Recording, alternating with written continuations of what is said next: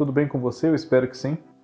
Eu sou o Fábio Costa e, como em todas as quintas-feiras, você que já acompanha aqui o canal do Observatório da TV está acostumado, é dia de TBT da TV, um programa no qual nós recordamos páginas uh, ilustres, páginas marcantes da história da nossa televisão, né? A teledramaturgia tem o seu local garantido aqui, né? Para nós recordarmos novelas, personagens, autores, enfim. E no programa desta semana nós vamos falar sobre uma novela que completa, neste mês de junho, 45 anos da sua estreia, né? E que marcou a teledramaturgia brasileira pela sua proposta narrativa bastante arrojada para aquela época e mesmo para hoje, né? E é, pela, pela, pela significância, né? Que a tem na obra do seu autor, que é o Lauro César Muniz, né? Eu estou falando de o Casarão, essa novela das oito da TV Globo, né, de 1976, que entrou no ar no dia 7 de junho daquele ano. Ela foi a substituta de Pecado Capital, de Janete Claire. Né? Nessa época, o horário das oito era alternado basicamente por esses dois autores, Lauro César Muniz e Janete Claire. Ele estava na sua segunda novela no horário, a primeira havia sido no ano anterior, Escalada, né? Temos um TBT da TV sobre ela aqui também. Se você não assistiu, pode procurar, é fácil de encontrar aqui nas nossas playlists, tá bom? E O Casarão é uma novela que, com o passar dos anos, se tornou o que a gente chama de cult, né? Justamente porque tem uma proposta de, de contar a sua história de uma forma muito inovadora, né? moderna, que história é essa? O casarão se passa entre o ano de 1900 e o próprio ano de 1976 da exibição da novela, né? E nesse período, cinco gerações de uma mesma família, né? A família Leme, depois Leme Galvão, né? É, e Galvão de Souza, conforme vão ocorrendo os casamentos, né? Uh, cinco gerações dessa família e as transformações que ocorrem na própria família, na cidade de Tangará, que é o nome que o Lauro também deu para outra cidade da novela dele, O Salvador da Pátria, que nós vemos agora no canal Viva, né? E na fazenda Água Santa, né? Essa propriedade onde tem o casarão, que dá título à história. E são três épocas focalizadas pela narrativa da novela o ano de 1900, 1901, entre 1926 e 1936 e 1976. Só que ao contrário de Escalada, por exemplo, né, onde várias décadas da trajetória de vida de quem era ligado ali ao Antônio Dias, que era o personagem do Tarcísio Meira, né, várias décadas eram contadas em ordem cronológica. Em O Casarão, a proposta foi mantida parcialmente, porque não existia essa ordem cronológica. Né? Um exemplo que a gente pode dar é que a personagem principal, a Carolina, que era a Yara Cortes quando idosa e a Sandra Barsotti quando jovem, né? Essa personagem podia ter uma cena na qual ela, idosa, se lembrava de um fato do passado, ia contar esse fato para alguém, como ele impactou a sua vida em família, a vida com o marido, enfim. E ela, idosa, abria uma porta de um quarto da casa e do outro lado, dentro do quarto, quando a cena continuava, aparecia a pessoa de quem ela está falando, jovem, né? 40, 50 anos atrás, o próprio marido, por exemplo, que era o Atílio, o Mário Lago idoso e, quando jovem, o Denis Carvalho. Né? Ou o João Maciel, o amor da vida da Carolina, né? que era o Paulo Gracindo, e na fase da juventude interpretado pelo Gracindo Júnior. Né? E as três épocas, né, entre anos 20 e anos 30, 1900 e os anos 70, eram intercalados na narrativa. Então, o grande suspense das novelas, que é o que será que vai acontecer agora, se modificava um pouco em O Casarão para por que e como isso que está acontecendo, isso que está sendo contado ou mostrado, aconteceu. Quais são as motivações disso, né? Nós víamos muitas vezes as consequências antes das causas. Podemos definir assim, né? E foi reunido para essa novela um excelente elenco né, para compor as épocas distintas. Falaremos desse elenco agora, descrevendo as fases, né, porque dá para traçar, claro, uma linha uh, lógica da evolução dos acontecimentos de fase a fase. Né?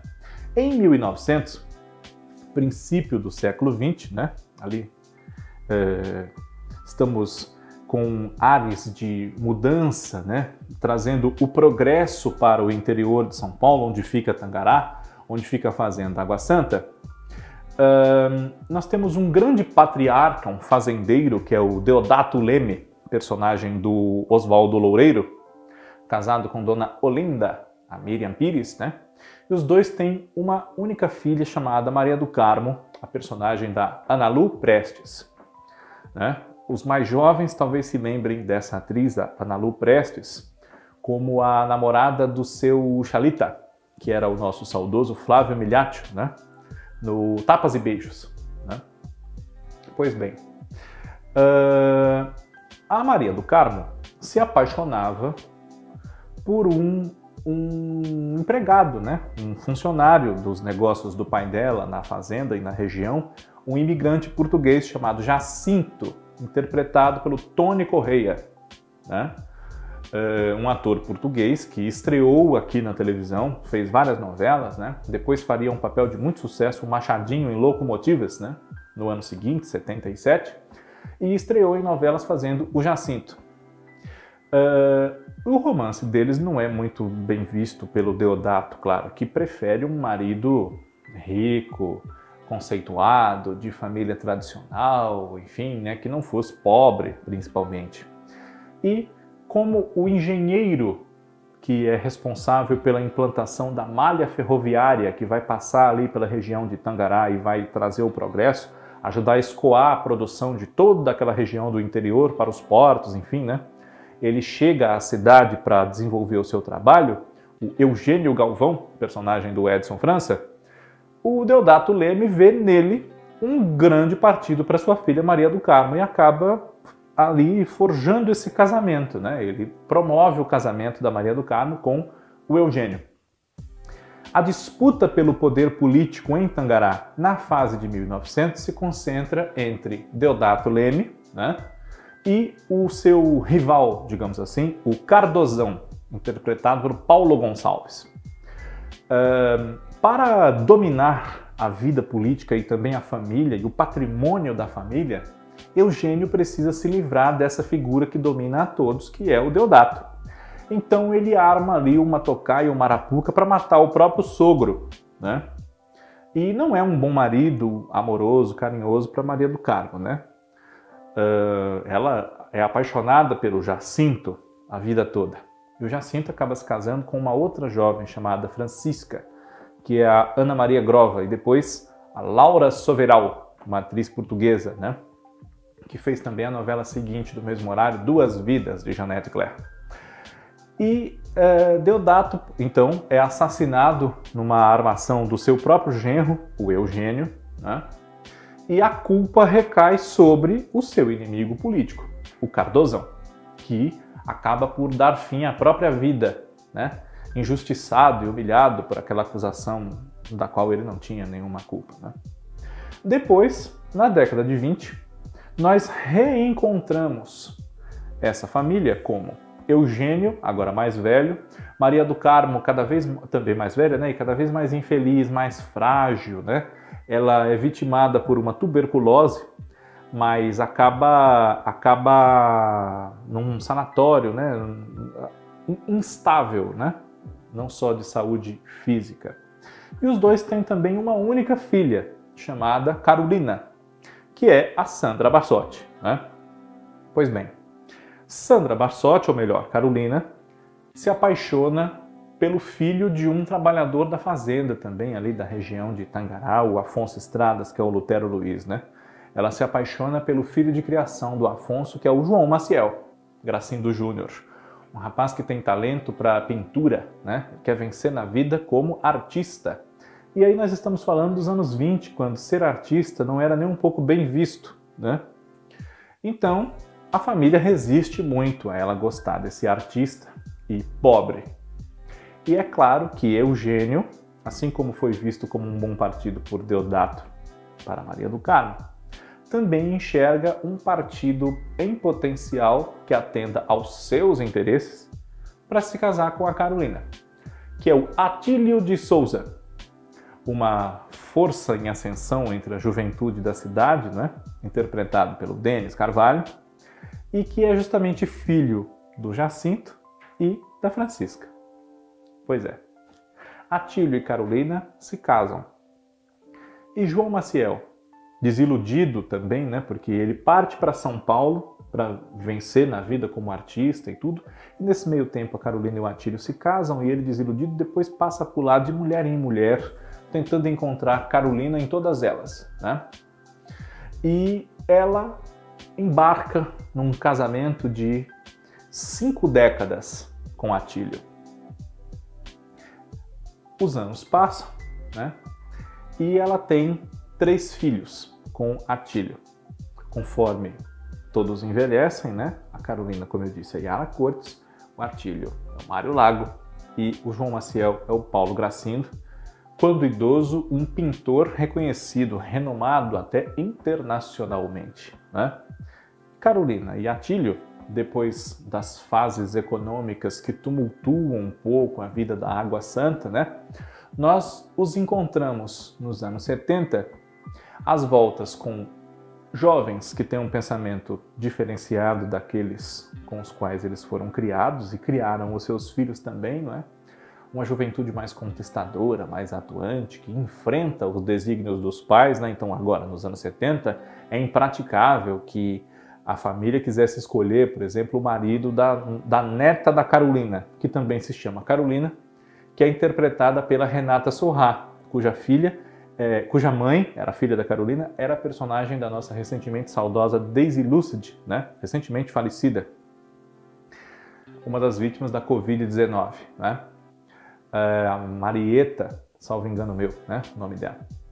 E os outros filhos de Atílio e Carolina são o Eduardo, que é o Marcos Paulo, né, um intelectual, enfim, noivo de Vânia, que é Beth Mendes, e, e a jornalista, e Violeta, Araci Balabanian. Violeta é uma moça um pouco retraída, né, bastante séria, que não se casou, está, como a gente diz assim, ficando para tia, né, e cuida dos pais que já são idosos no casarão que está cada vez mais maltratado, né? Porque hoje também a família não é mais aquela pujança econômica que já foi um dia. E agora a, a malha ferroviária, né? A ferrovia, que tanto progresso trouxe sete décadas atrás para a região da Água Santa, pode ter uma nova obra, mas os novos trilhos eles potencialmente têm que passar por onde está o casarão erguido. Né? Então esse é um novo problema. Carolina nunca esqueceu João Maciel, embora tenha se mantido fiel ao Atílio e deixado de fugir com João Maciel no passado, inclusive, quando já casada, né? E Atílio, é, na fase dos anos 70, é um homem senil, com muitas saudades do passado, de quando ele se acreditava feliz com Carolina, né? E uma, uma criação muito sensível do Mário Lago, que rendeu muitos elogios e prêmios ao ator, né? É, especialmente o da PCA, salvo engano meu, de melhor ator de televisão de 1976, Mário Lago, né? por esse personagem que remexia uma banheira cheia de esterco, gostava de ficar nos guardados lá do, do casarão, remexendo objetos que ninguém usava mais, havia muitos anos, né? mergulhado naquele passado que para ele era tão bom e por isso mesmo dele o Atílio não quer sair. Né? João Maciel, depois de escapar de um infarte, né, ele quase morre depois de um grave incidente cardíaco, ele volta à sua terra natal, reencontra Carolina, esse grande amor da sua vida, e lá ele enterrou uma estátua, uma obra de arte que ele fez baseado no corpo da Carolina, né? E aquilo pode gerar uma série de inconveniências morais para aquela senhora respeitabilíssima, já idosa, para sua família, enfim, né? mas ele prova o grande amor que sente a ela, não expondo, que sente por ela, né? Não expondo Carolina, né? Faz exposição das suas obras, enfim, tem uma atuação junto ao novo ordenamento social de Tangará, mas não compromete, digamos assim, o bom nome da Carolina. Né? E no final da novela, os dois finalmente, né, depois de João Maciel conquistar um afeto muito especial da parte de Violeta, que viu nele um homem diferente de todos os outros que ela havia conhecido, né? e que possivelmente João Maciel até se envolveria com ela se ela não fosse filha da Carolina, né? é, já que para ele a idade das mulheres não tinha problema, né? Cada uma das ex-mulheres era 10 anos mais jovem do que a anterior. Então ele se envolveu. Todas as mulheres dele tinham nomes com a letra M, né? É, as que ele teve além de Carolina, né? Então tinha Mirtes, a Maria Helena, a Matilde, né? a Mônica, interpretadas por atrizes do gabarito de Merce... Se eu não confundo uma com a outra, Maria Helena era Arlete Salles, né? Mercedes era Zilka Salaberria, Mirtes era Heloísa Helena, né? Mônica era Elisângela, e tem também a Thelmelita e a Deus Amaral. Não me lembro dos nomes delas agora, mas são todos com M. E é, no fim da vida, João Maciel e Carolina podem finalmente né, é, tentar ser felizes juntos e recuperar o tempo perdido para esse amor que nunca arrefeceu, né? Existem cenas muito bonitas da novela que foram largamente elogiadas na imprensa, né, como uma grande rememoração de todo o sentimento que foi guardado ao longo de tantos anos pelo João Maciel aos pés da Carolina na sala da casa. Ela chora copiosamente enquanto ele fala tudo que ele guarda no seu coração, né? quando não é capaz de, de sujar a imagem dela para toda a cidade e para a família dela. Né? e uma cena que se tornou clássica, não só por ser muito bonita, poética, mas também porque ela é muito conhecida, uma das poucas cenas dessa novela que são muito conhecidas por ter sido reprisada algumas vezes no vídeo show, né? que é justamente uma cena do desfecho da novela, quando João Maciel marca com Carolina um encontro na confeitaria Colombo, no centro do Rio, mesmo local no qual décadas antes ele havia marcado outro encontro com ela e ela não compareceu. Né? Então ele já está um pouco impaciente, pede a conta, mas ela chega, atrasada, mas chega. Né? E aí ele fala para o garçom: mande tocar a música que eu pedi. E eles começam a tocar Fascination, né? ou Fascinação, como queira. Os sonhos mais lindos, sonhei, de quimeras mil, um castelo ergui, e no seu olhar, tanto de emoção, com sofreguidão, minha loucura vivi. E é, Carolina chega, senta-se e diz: Desculpe, eu me atrasei. E ele fala: Não tem importância. Aí ela fala assim: Te fiz esperar muito? E ele responde: 40 anos. Esse é um momento romântico de uma grande felicidade de texto. Parabéns para o Lauro, né? não só por isso, mas por todos os bons momentos que ele com as suas novelas já nos proporcionou. E Salvador da Pátria, agora no Viva Globo Play com Roda de Fogo, apenas nos comprovam isso a cada dia mais. Né?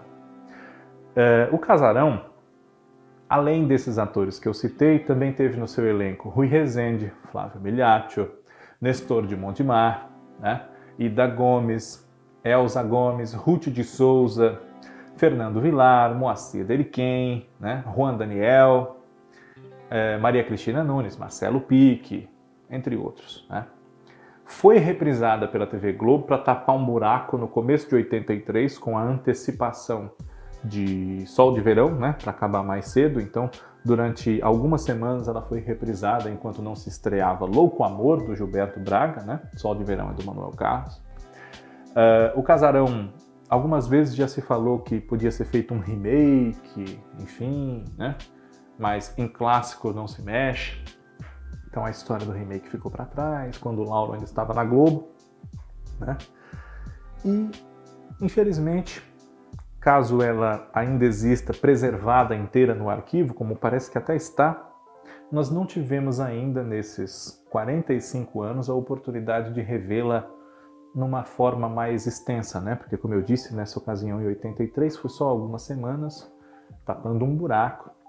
E em 1980 ela foi uma das atrações num compacto ainda mais breve no Festival dos 15 anos da TV Globo. Mas é um grande clássico que inovou na maneira de trazer a narrativa, invertendo, eh, misturando, né? mesclando as épocas e muito antes de This Is Us, já se fazia, já se fazia isso aqui com Lauro César Muniz na nossa teledramaturgia, então fica aí para você pensar como devemos valorizar sempre e cada vez mais aquilo que é feito por nós, aqui na nossa TV também.